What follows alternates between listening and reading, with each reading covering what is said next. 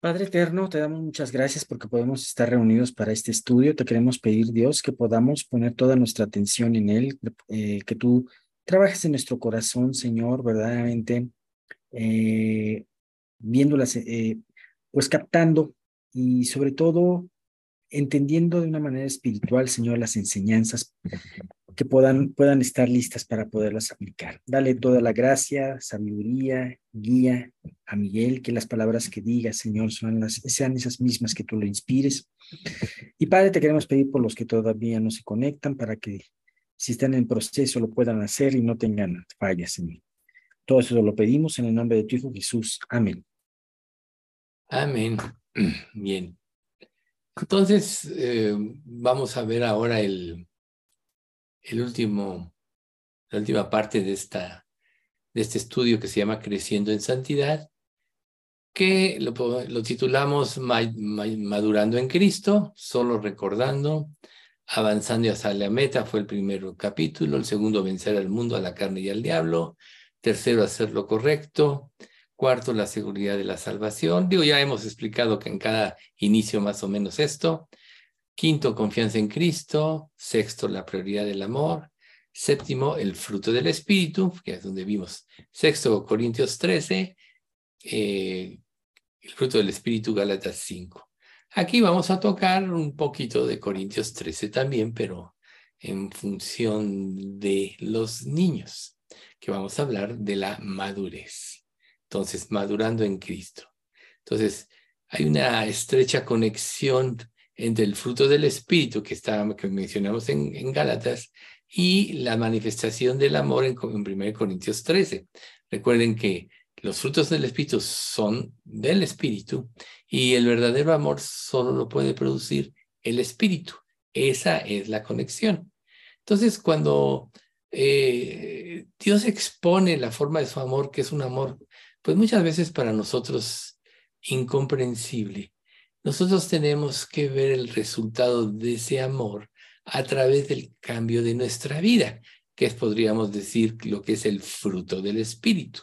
Recuerden ustedes que si una persona se dice creyente, pero su vida no cambia, no tiene victoria sobre el pecado, no tiene discernimiento espiritual, que quiere decir la capacidad de comprender las verdades espirituales de la Biblia. Recuerden, todas las verdades de, la palabra de Dios son espirituales, se tienen que discernir espiritualmente, según lo dice la misma escritura.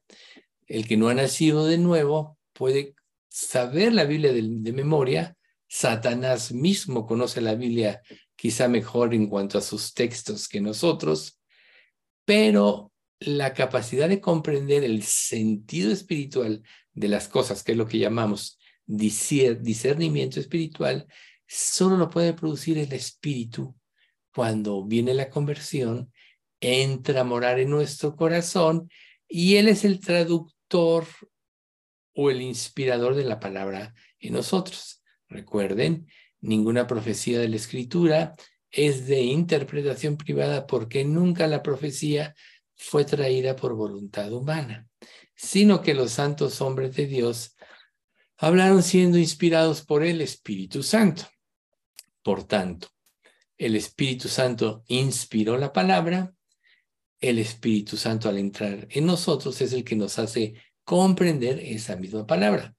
Entonces, si una persona no tiene estas, estos eh, frutos, probablemente no sea salva y, tiene que trabajar mucho en, llegar a lo que es el verdadero arrepentimiento, cosa que seguido nosotros tratamos en las mismas enseñanzas de diferentes formas se expresa, solo recuerden una cosa importante, hay que tener un corazón humilde, hay que vaciarnos de nosotros mismos, hay que tener la actitud de aprender, no de contender o decir yo ya lo sé, porque la misma Biblia dice, si alguno se imagina que sabe algo, todavía no sabe nada como debía de saberlo. Y nosotros yo creo que a lo largo de nuestra vida cristiana hemos visto que se pueden sacar sermones diferentes del mismo texto. O sea, yo he visto que las mismas enseñanzas a veces eh, repaso y ya la obtenía, pero el texto es diferente bajo las mismas bases. Siempre el Espíritu hablar a nuestras necesidades, pero la actitud de nuestro corazón es muy importante. Si tú crees que ya lo sabes todo, te vas a cerrar a aprender quizá nuevos aspectos que Dios quiera mostrar de un pasaje o de una enseñanza. O sea, recuerde, la palabra de Dios es tan infinita como es Dios, porque la palabra es Jesús. Por tanto, la comprensión de la palabra ve en función de, la, de nuestra profundidad espiritual que, que tengamos con Dios. En la, superficie vamos a entender unas cosas, pero conforme vayamos profundizando en nuestra vida cristiana, nuestro entendimiento va a ir madurando y vamos a ir comprendiendo de una manera más profunda los conceptos de Dios y así será por toda la eternidad. ¿Y por qué digo que por toda la eternidad? Porque Dios es eterno, Jesús es eterno, la palabra de Dios es eterno. Por tanto, nunca vamos a dejar de aprender. Por tanto, nunca digas esto ya me lo sé, sino más bien tienes espíritu de querer aprender qué nueva revelación puede haber. Recuerden que hace, hay un pasaje en la escritura que dicen que los mismos ángeles anhelan mirar las cosas que nosotros vivimos porque ven nuevos aspectos de la revelación de Dios. Ellos están en la presencia de Dios cada día. Ellos han visto a Dios siempre, son diferentes a nosotros. Pero ellos mismos anhelan ver las manifestaciones de, Dios a través de la vida de un creyente, o sea, tienen esa disposición de aprender. Entonces, ahora que precisamente estamos tocando este, este punto de la madurez espiritual, pues eh, vamos a analizar un poco del texto de Corintios 13, que es del 8 al 10, que dice, el amor nunca deja de ser, pero las profecías se acabarán y cesarán las lenguas, y la ciencia acabará, porque en parte conocemos y en parte profetizamos. Mas cuando venga lo perfecto, entonces lo que es en parte se acabará. Entonces esto confirma lo que yo les estoy diciendo. En parte conocemos, en parte profetizamos. Más adelante, de aquí en Corintios, dice, ahora vemos por espejo, oscuramente entonces veré cómo fue, fui visto. Ahora conozco en parte, entonces conoceré cómo fui conocido. Vemos, vemos como por espejo, vemos solo sombras, podríamos decir. Por eso es tan importante la entrega y la consagración, para que a, través de el discernimiento espiritual podamos, pueda haber en nosotros mayor claridad de la grandeza de Dios y esto nos da, nos dé victoria sobre el pecado, sobre las artimañas del diablo. Recuerden que las artimañas del diablo son tan sutiles que aún en los finales eh, va a ser tan sutil el engaño que aún en el final de los tiempos dice engañará si fuere posible aún a los escogidos. ¿Qué tipo de escogido podría engañar el diablo? El que vive superficialmente, el que conoce pero no conforma su vida a lo que Dios les revela, el que no depende de Dios para solucionar sus problemas, para tomar decisiones, para encauzar sus angustias a través de Jesús que dice, venid a mí los que estáis trabajados y cargados y yo os haré descansar. Un creyente así siempre va a ser como un bebé en Cristo. Va a estar siempre en parvulitos ¿sí? Pero el que va creciendo llegará el tiempo en que el fruto del Espíritu alcanzará la consumación. Recordemos que nosotros hemos sido justificados por la sangre de, Cristo, como hemos ya, como lo sabemos, como lo hemos comentado seguido, pero ahora estamos en un proceso de santificación. Si ustedes recuerdan 1 Corintios 1.30, dice más, por él estáis vosotros en Cristo Jesús, el cual os ha sido hecho por Dios sabiduría, santificación, justificación, perdón, justificación, santificación y redención. Primero Dios nos llama, nos hace entender nuestro pecado, viene la conversión, que nos da la justificación a través de la fe en Cristo.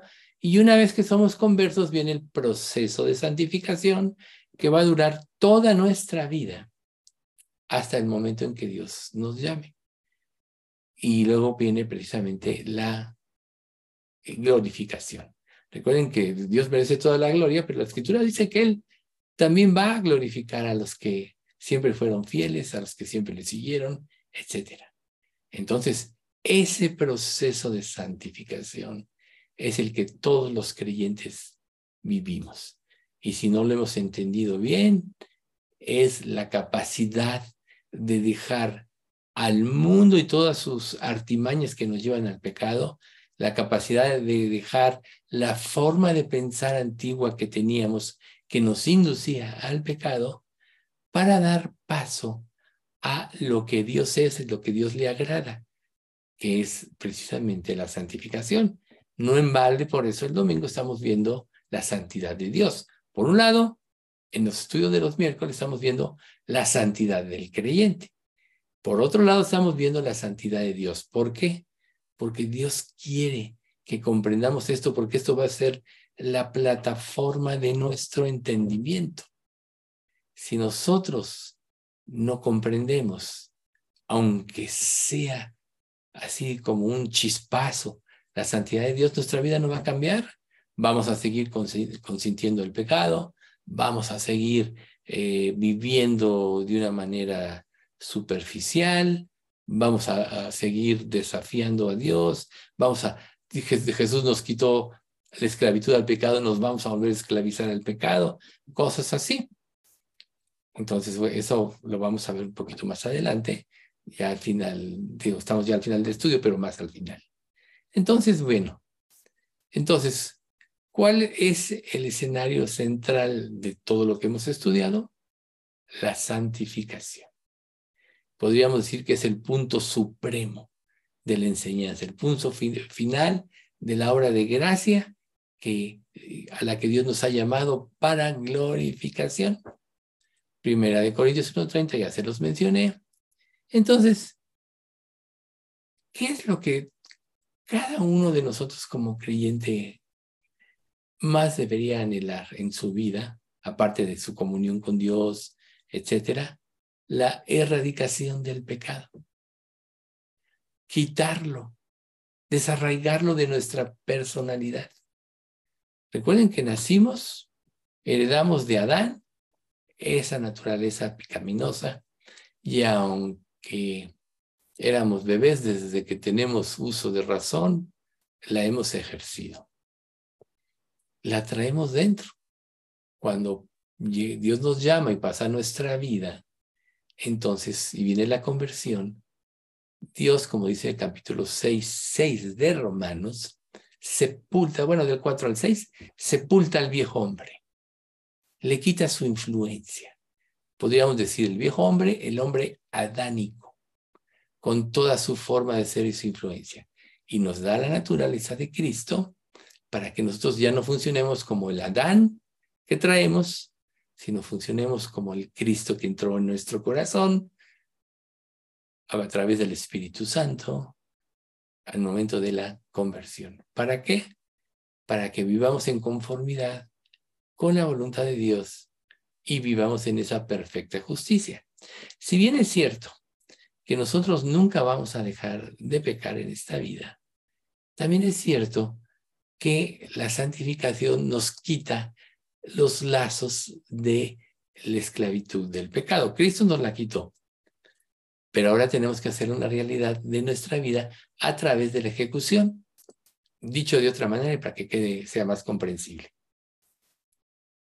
Te ganas un premio y este premio te dan un cheque, un cheque de dinero por esto que, por el premio que te ganaste. El premio es un dinero amparado en un cheque. Puedes tener, el cheque ahí, pero ¿cuándo vas a hacer efectivo ese dinero? Cuando vayas y cobres el cheque. ¿Ven ustedes? Así nosotros tenemos muchas promesas. Pero ¿cuándo van a ser efectivas esas promesas? Cuando nosotros las vivamos, las creamos las apliquemos a nuestra vida, que es lo que es vivirlas, y entonces cambie la perspectiva de nuestra vida. Antes, en nuestra vida pecado, de pecado, el pecado nos cautivaba, nos, nos conquistaba, nos seducía. Y como nosotros queríamos vivir en la autocomplacencia, pues lo consentíamos, por eso éramos esclavos del pecado. Pero ¿qué pasa cuando una persona se, convierte a Cristo? Entonces ya no, ya no debe ser su complacencia el pecado, sino su complacencia debe ser la santificación. Ya no es agradarte a ti mismo, sino agradar a Dios. ¿Por qué? Tan solo por gratitud. Recuerden 2 Corintios 5, 14 y 15. El amor de Cristo nos constriñe pensando esto que si uno murió por todos, luego todos murieron, y por todos murió para que los que viven ya no vivan para sí, sino para aquel que murió y resucitó por ellos. Entonces, antes de nuestra conversión, nosotros vivíamos para autocomplacernos. Y no importa a quién nos lleváramos, a quién pudiéramos hacer infeliz. Lo importante es que nos autocomplaciéramos. Ahora en Cristo ya vamos a vivir por gratitud, por convicción a lo que Él hizo por nosotros en la cruz para complacer a Jesús. Y automáticamente, al vivir para complacer a Jesús, vamos a quitar la autocomplacencia que teníamos en nuestra vida sin Cristo. Nos puede causar dolor, nos puede causar luchas, pero hay un elemento muy importante que nos puede dar la victoria, que nos dice primero Juan cinco, cinco. Y esta es la victoria que hemos tenido sobre el mundo, nuestra fe. Nuestra fe. Por eso es que en el Evangelio la justicia de Dios se revela por fe y para fe. Y como está escrito, el justo vivirá por fe. Entonces, negarte a ti mismo para dar paso a lo que Dios dice es un proceso doloroso. Porque estábamos acostumbrados a vivir, a, perseguir la felicidad de una forma falsa. Porque ¿qué hacía el pecado en nosotros? Nos decía, mira, aquí está la felicidad. Caías en sus garras y te dabas cuenta, a final de cuentas, que el pecado te engañó. Te sedujo, pero te engañó porque no trajo la satisfacción que te ofrecía. ¿Y por qué no la trajo? Porque la mayoría de las personas ignoran que tienen una conciencia puesta por Dios. Y que cuando tú haces lo malo, la conciencia te dice, tú mereces un juicio por este pecado. Entonces, aunque la gente se engañe a sí, a sí misma, nadie puede disfrutar del pecado. Pero es como un vicio. Es como el alcohol, ¿no? Como tanto lo explican los proverbios, etc. Cuando despertare, me golpearon esto, lo otro. Cuando despertare, volveré a él. Así es el pecado. Solo Cristo tiene ese poder a través de la fe de librarnos de esta esclavitud. Y la fuerza para vivirlo es la gratitud. Y la gratitud viene en función de nuestra comprensión de la grandeza del sacrificio de Cristo. Por lo que para ser santificados de un modo pleno y definitivo, va a ser definitivamente en el cielo, pero en esta vida iremos, si, somos obedientes, si nos sometemos a Dios, iremos fortaleciendo, como dice Efesios 3, nuestro ser interior por medio de su espíritu. Breve explicación de esto. Cada vez que tú obedeces a Dios, tu fuerza espiritual aumenta y tu capacidad para vencer el pecado aumenta. Cada vez que tú te debilitas o caes en el pecado, tu fuerza espiritual disminuye y te haces susceptible de caer en más pecados. Por eso es tan importante la obediencia y por eso un creyente obediente cada día tiene más capacidad de vencer, vencer el pecado, Por tanto, cada día está más en comunión con Dios y cada día es más feliz por eso, porque su conciencia le aprueba. Por eso, por ejemplo, cuando nosotros hacemos una petición a Dios sobre algo, debemos realmente depositarlo en sus manos. ¿Por qué? Porque solo Él sabe si nos conviene. Solo Él sabe si todavía no tenemos la madurez para recibir este regalo. O solo Él sabe si definitivamente no nos conviene. Entonces, Dios nos puede decir sí, no o todavía no. Cuando un creyente verdaderamente entrega esto, la respuesta de Dios, la que sea, lo va a mantener en paz y tranquilidad. Por eso vamos a Filipenses 4:6. Por nada estéis afanoso, sino sean vuestras peticiones conocidas delante de Dios en toda oración y ruego. Ahí tú depositas. ¿Y qué viene cuando tú depositas? Lo que dice el 7. Y la paz de Dios que sobrepasa todo entendimiento, guardará vuestros pensamientos y vuestros corazones en Cristo Jesús, Señor nuestro. ¿Ven ustedes? Por tanto, cuando como creyente entiendes esto, no vas a querer hacer otra cosa sino la voluntad de Dios. ¿Y qué pasa cuando tú te sometes y crees a Dios en, en su y en su voluntad? Pasa algo muy importante. Lo que Dios te dé te va a hacer feliz. Y lo que Dios no te dé te va a hacer feliz también, porque sabes que no era de Dios y que no lo ibas a poder disfrutar. Entonces la capacidad de un creyente de disfrutar de la vida y de las cosas está unada a la comprensión, perdón, a depositar en Dios y estar dispuestos y, estar eh, eh, unánimes en lo que Dios decida. O sea, lo que tú digas es lo mejor para mí. Entonces ahí entra la oración. Que voy a un viaje, Señor, lo pongo en tus manos. tú sabes si se iba a caer el avión, si iba a haber una manifestación, te iban, a robar el boleto y ya no podías regresar correctamente. Solo Dios conoce el futuro.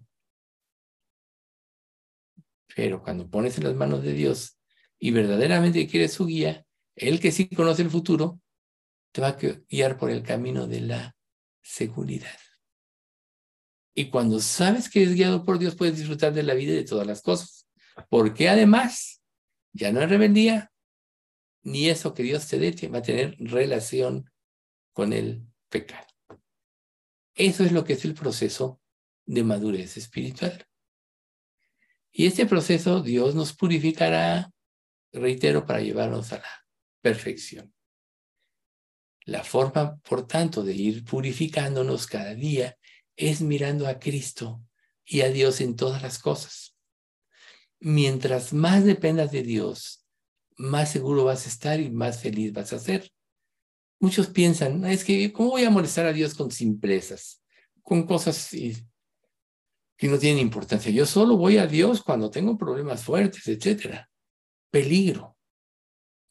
Cuando no dependes a Dios desde las cosas más sencillas, eso está generando en ti una autosuficiencia que a la larga te puede perjudicar en la toma de decisiones más importantes. Dios recuerda en esta frase, Dios es un Dios de grandes cosas, pero también es un Dios de detalles. Y no nada más esto sino que Dios te dice, no necesariamente tú necesitas pedirme algo, porque ni siquiera sabes qué es lo que te va a hacer feliz, pero yo sí sé. Y entonces se cumple lo que dice el Salmo 38, 9, si mal no recuerdo. Tu suspiro no me es oculto. Cuando un creyente deposita su fe en Cristo, puede llegar el momento en que no necesite pedir, más bien va a buscar la voluntad de Dios porque va a saber que ahí está su felicidad. ¿Ven ustedes? A veces nosotros nos aferramos en oraciones y en oraciones y en oraciones porque pensamos que si mucho oramos por algo, podemos convencer a Dios de que nos lo dé y tememos que a lo mejor Dios nos lo vaya a dar cuando ya en nuestra mente ya decidimos que eso es lo que nos va a hacer feliz. Ese es el peligro más grande porque es lo que nos va a llevar a desobedecer a Dios y vamos a traer males y dolores en nuestra vida. ¿Cuántas cosas no nos han hecho infelices en la vida por tomar malas decisiones? por no haber esperado. Si ustedes se dan cuenta, Dios siempre nos lleva a esperar, porque a través de la esperanza viene la madurez también. Por eso en Romanos capítulo 5 dice, y la esperanza no avergüenza, porque el amor de Dios ha sido derramado en nuestros corazones por el Espíritu Santo que nos fue dado. Muchas veces Dios tarda para crear en nosotros la verdadera esperanza. Y esa esperanza nos da, nos hace unánimes con la mente y el pensamiento de Dios. Por eso reitero, puede llegar el momento que si confías tanto en Dios, ya no tienes ni que pedirle porque Él sabe, Él se adelanta y Él te dice, tu suspiro no me es oculto, como dice el Salmo 137, deleítate a sí mismo en Jehová y Él te concederá las peticiones de tu corazón reconócelo en todos tus caminos y Él enderezará tus veredas. ¿Qué más quieres? Deleítate en Dios. Esa debe ser nuestra parte. Tenemos que buscarla hasta, hasta que cada día sea un banquete continuo. Estar en la presencia de Dios a través de la lectura, a través de la oración, a través de la meditación, a través de la memorización, a través de la exposición de la palabra. O díganme ustedes, yo espero que los que estemos aquí, todos hayamos testificado.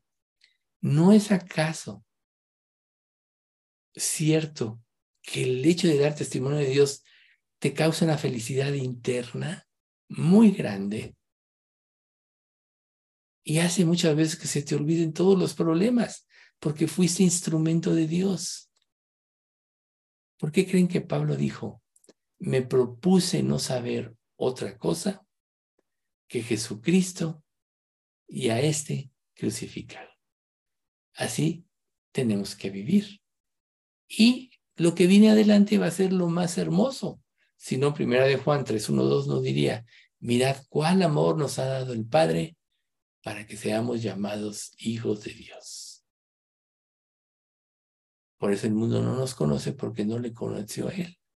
Amados, aún no somos, aún no somos, como dice, aún no somos hijos de Dios, aún no se ha manifestado lo que hemos de ser, pero sabemos que cuando Él se manifieste, seremos semejantes a Él, porque le veremos tal cual es.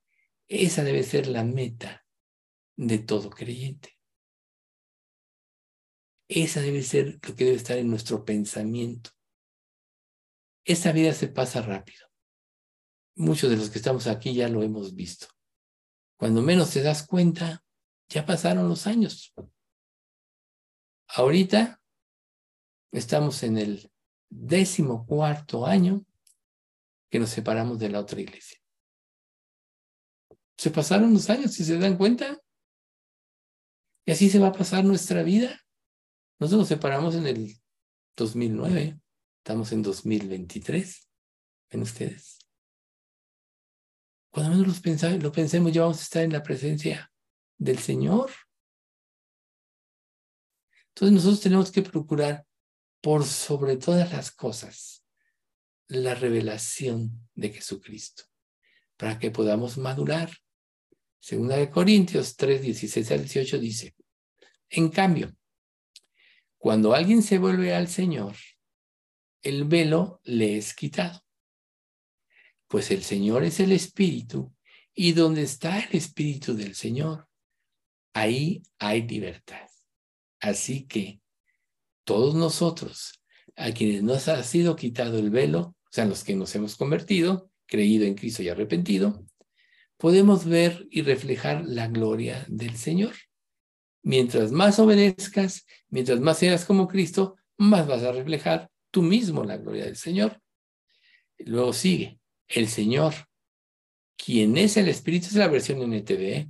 el Señor, quien es el Espíritu, nos hace más y más parecidos a Él a medida que somos transformados a su gloriosa imagen. No es lógico pensar que como hijos de Dios, nuestro mayor anhelo debería ser ser parecidos a Cristo. Si no está habiendo ese deseo inmenso y creciente en nosotros, algo anda mal. Quizá quiera decir que el pecado se está interponiendo, que algún ídolo está estorbando. Recuerden que los ídolos muchas veces se esconden, no siempre los podemos detectar, porque de alguna manera nos causan satisfacción. Si no, ¿qué valor tendría un ídolo? Nosotros sabemos a través de los, los ídolos que no piensan, no caminan, no responden, digo hablando de figuras, ¿no? Pero hay ídolos más sutiles como el amor al dinero, el amor al prestigio, el reconocimiento, todos esos pueden ser ídolos. Aún cristianamente, tú puedes tener el ídolo de ser superior a otro creyente. Porque crees que sabes más, porque te crees más.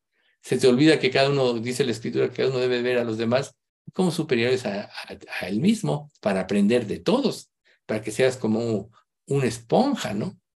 Ahora sí que como un niño, ¿cómo aprenden los niños de todo? Entonces, el hecho de buscar la gloria de Dios, de ser parecidos cada día más a Cristo en obediencia, en conducta, etcétera, va a ir desenmascarando de nuestras vidas cualquier ídolo. Pero puede estar muy escondido. Y la evidencia de que algo anda mal es que no estemos creciendo en santidad, es que no estemos creciendo en comunión con el Señor, es que no estemos anhelando como lo más importante de nuestra vida, el gozo de nuestra relación con Él. Recuerden, no hay mayor felicidad en la vida de, una, de un creyente, el incrédulo ni entra aquí, que el gozo del Señor. Supera toda satisfacción a vida y por haber.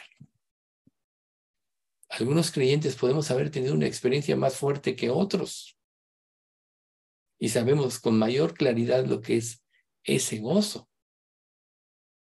Si no, se puede manifestar tan solo como una felicidad profunda, plasmada en una seguridad verdadera, inquebrantable. Ese es el gozo del Señor. Y ese va a ir en aumento en la medida que nos consagremos más. Y al ver, al sentir o experimentar ese gozo, vamos a ver lo fatuo y lo inútil y lo engañoso que es el pecado. El ídolo nos engaña. El ídolo nos lleva al pecado. Habacuc 1.13 dice, muy limpio eres de ojos para ver el mal ni puedes ver el agravio. ¿Por qué ves a los menospreciadores y calles cuando destruye el impío a los más justos que él? Habacuc, en su entrega, en su consagración, pudo ver eso. Pero aquí lo importante de esta frase eres muy limpio eres de ojos para ver el mal, para ver el agravio. Imagínate que tú vivas en pecado. Eres como un menospreciador, que estás menospreciando la gracia de Dios. Por eso Dios nos ha prometido esta visión beatífica, ¿sí? Esta visión que lo cubra todo. Se nos ha prometido la gloria. ¿Qué, qué, le dijo Jesús en Juan capítulo 11 a, a María y a Marta? No os he dicho que si creéis, veréis la gloria de Dios. Si creéis, veréis la gloria de Dios. ¿Qué se puede comparar ello? Si Dios dice, nadie me puede ver y vivir, pero aunque sea en sombras, empezar a vislumbrar la gloria de Dios es lo que te va a llevar a ese gozo, que te va a motivar a la santificación. Y que cada día vayas viendo con mayor claridad lo que es Dios. Le veremos cara a cara. Así es, esa relación con Dios. Entonces, es curioso que esa experiencia del cumplimiento de la gloria para nosotros como creyentes esté vinculado con la purificación.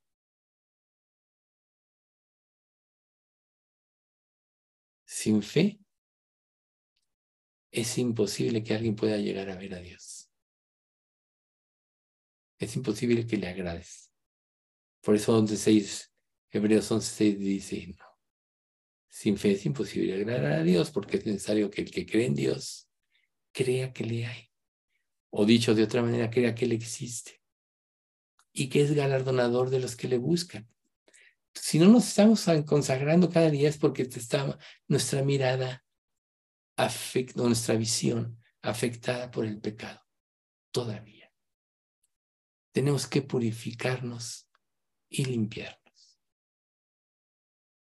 Porque el precio que pagó Jesús para librarnos de la esclavitud del pecado fue infinito.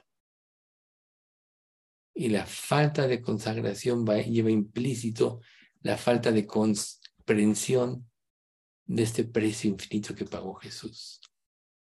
Quizá en lugar de estar pensando en vanidades ilusorias que no aprovechan y libran porque son vanidades, deberías usar más el tiempo de tu vida en, pensar cuán grande fue el amor de Dios que dio a su Hijo.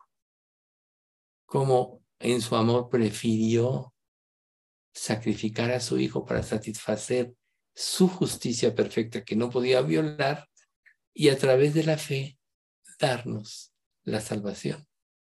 hacer que renaciéramos, hacernos sus hijos hacernos coherederos de todas las cosas con Cristo. Entonces imagínense ustedes, Dios lleva a cabo nuestra santificación y nuestra glorificación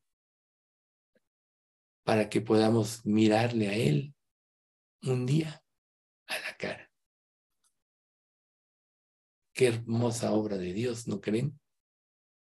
De Él depende. Recuerden, la vida cristiana de Él depende. Recuerden Hebreos 13, 21. Mas el Dios de toda gracia que levantó de los muertos al Señor Jesucristo, el gran pastor de las ovejas por la sangre del pacto eterno, estamos hablando de esto, de esto, ¿verdad? Os haga aptos en toda obra buena para que hagáis su voluntad haciendo Él en vosotros lo que es agradable delante de Él por Jesucristo. Dios te dice, yo voy a producir en ti la vida cristiana. ¿Por qué te rebelas? ¿Por qué te atoras? ¿Por qué te paras? ¿O no dice Dios es el que produce el querer como el hacer por su buena voluntad? todo lo puedo en Cristo que me fortalece.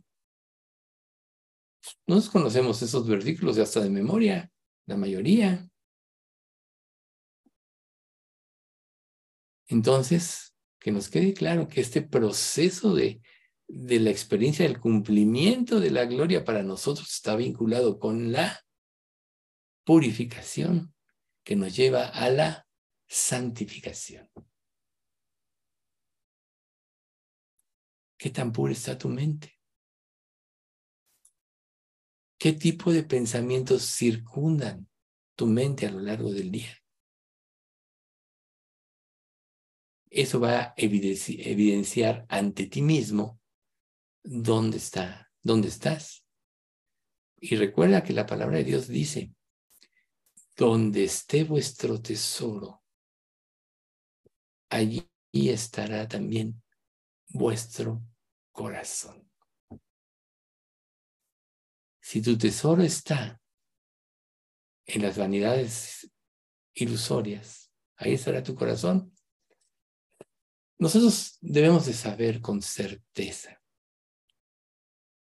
que la seducción de este mundo va en aumento, que cada día es más difícil poder mantenernos puros por todo lo que vemos, etcétera, por todo lo que nos movemos, por cómo vive la gente. Lo que ahora importa es la sensualidad, no el verdadero valor de una persona por, por dentro, etcétera.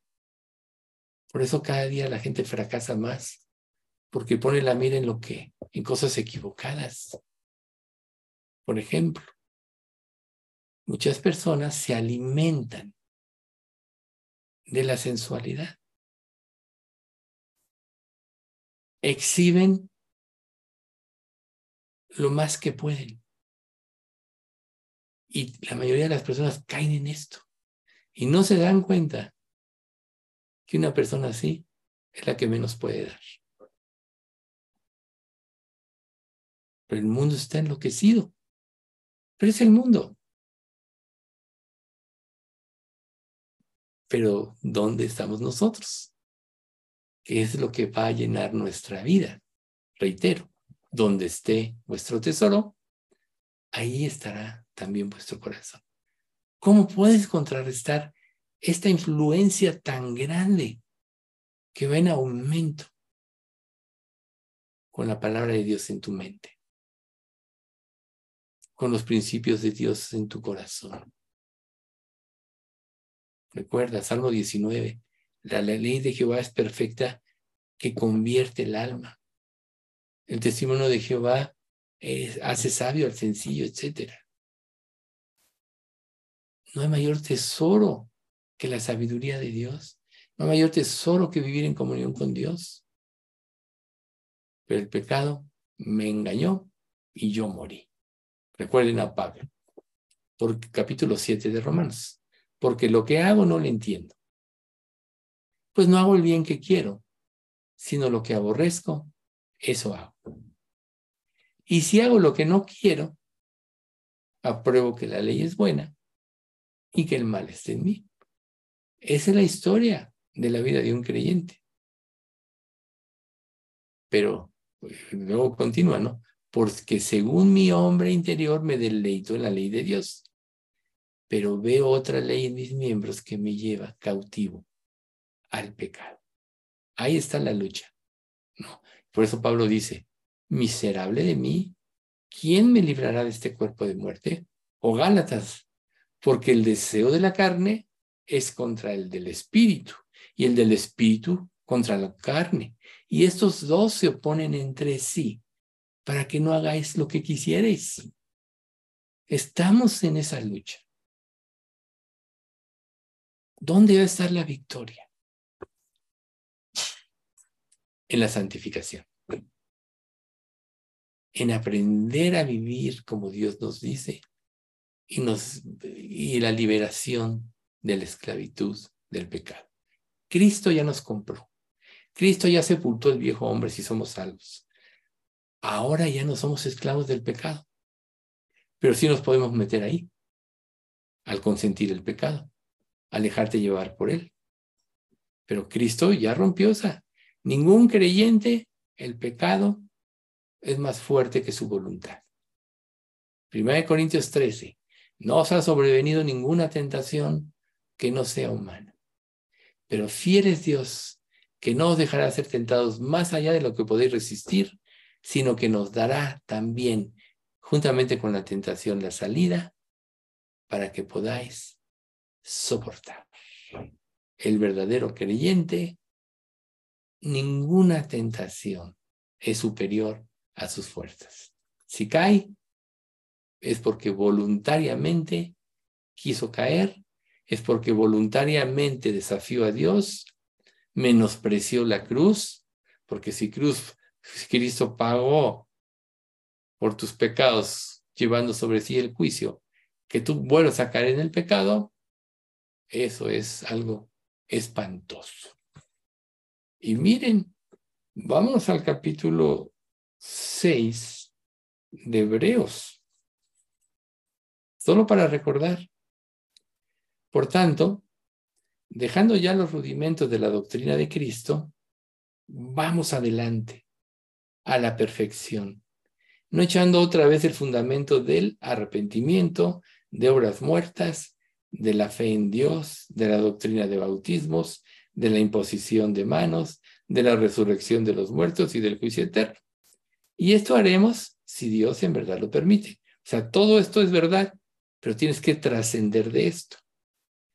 Porque es imposible que los que una vez fueron iluminados y gustaron del don celestial y fueron hechos partícipes del Espíritu Santo y asimismo gustaron de la buena palabra de Dios y de los poderes del siglo venidero y recayeron, sean otra vez renovados para arrepentimiento, crucificando de nuevo para sí mismos al Hijo de Dios y exponiéndole a vituperio. ¿Ven ustedes qué fuerte está? Obviamente, esto hablando de una persona que no sale que pudo ver, que el Espíritu Santo tocó su corazón, que le hizo ver su pecado, que lo le mostró el arrepentimiento, pero no rindió su corazón. Por tanto, no nació de nuevo, es esclavo del pecado. Y cuando venga algo más fuerte que su fuerza, que es el mismo pecado que lo tiene esclavizado, va a recaer. Si no fuera tan importante esto, las escrituras no dirían. Y todo el que no persevere hasta el fin, no será salvo. A lo mejor tú te podrías confundir con esto, decir, oye, si la salvación es por gracia, ¿cómo el que no persevere hasta el fin será salvo? Lo que quiere decir este pasaje es que el que verdaderamente es salvo nunca va a decaer porque Dios cambió su mente, porque Dios cambió su corazón, porque Dios le dio su Espíritu Santo. Y el que no es salvo va a decaer porque no, nunca fue regenerado. ¿Ven ustedes? Entonces, quizá en lugar de poner nuestros ojos en la sensualidad de este mundo y de esta vida, pongámoslos en la pureza misma de Dios. contemplémosle a través de las escrituras. Y de alguna manera, ese paso, a final de cuentas, nos llevará a la verdadera santificación. Quizá el solo hecho de acudir cada día a la palabra de Dios, ser bañado o inundado de sus enseñanzas o saturado, realizará esa purificación final en nuestras almas. Tiene que, si no tenemos victoria sobre el pecado, es porque tiene que cambiar nuestra mente, tiene que cambiar nuestro corazón. Si no cambia nuestro corazón, Siempre seremos esclavos del pecado. ¿Y qué nos quedará? Sufrimiento, dolor, cuando Dios ya nos dio la victoria en Cristo. Bueno, el próximo estudio ya vamos a ahondar más en cuando yo era niño, actuaba como niño, etc. Vamos a dar gracias. Padre Santo, te queremos dar muchas gracias por este estudio. Gracias, Padre, porque es tu Santo Espíritu el que realmente nos enseña. Es tu Santo Espíritu el que trae convicción a nuestras vidas. Y lo que queremos pedirte hoy es que nos enseñes a amar la santidad, que nos hagas anhelar la pureza de corazón, que nos libres de la sensualidad de este mundo, Señor, que es tan poderosa, y que nos des la victoria en Cristo. Enséñanos a amarte, enséñanos a hacer tu voluntad, danos fuerza para vencer al pecado, el pecado, danos amor por ti, Señor, danos amor por la santidad, danos, danos amor por nuestra iglesia, danos amor por nuestros hermanos, porque esto va a ser una evidencia de que somos tus verdaderos discípulos. Señor, prospera nuestra iglesia espiritualmente, pero manténla siempre en la pureza de la doctrina, que no haya en nosotros codicia de otras cosas, sino de hacer tu voluntad, y sabremos que todo lo demás, aún el crecimiento, vendrá de ti. Quizá tú nos estás preparando para ser maduros, para poder ayudar a muchos otros, Señor. Pues síguelo haciendo, porque anhelamos cumplir la gran comisión. Anhelamos que cuando estemos en tu presencia, te glorifiquemos y no salgamos avergonzados por no haber hecho lo que debíamos haber hecho, Señor. Señor, te pedimos que tú sanes al hijo de Margarita, Marco Antonio, ya salió de esta operación, ahora está en restablecimiento, es que ese trasplante que le hicieron lo acepte bien su cuerpo y pueda volver a la vida, pero para salvación, Señor. Que él y su familia puedan tener presente que fuiste tú quien hizo el milagro, Señor. Porque ¿de qué serviría que tú lo sanes si él sea ingrato y viva para sí mismo? Pues trae esa verdadera salvación, Señor. También te rogamos especialmente por Pati López para que tú la sanes, para que tú le des esa gracia de vencer pues este, esta enfermedad que tiene. Y Señor, que esa victoria te glorifique. Pues los ponemos en tus manos, además de todos los demás en la iglesia, tú sabes lo que somos. Manténnos en salud, en paz, sobre todo salud espiritual. Y todo eso te lo pedimos en nombre de Cristo Jesús. Amén.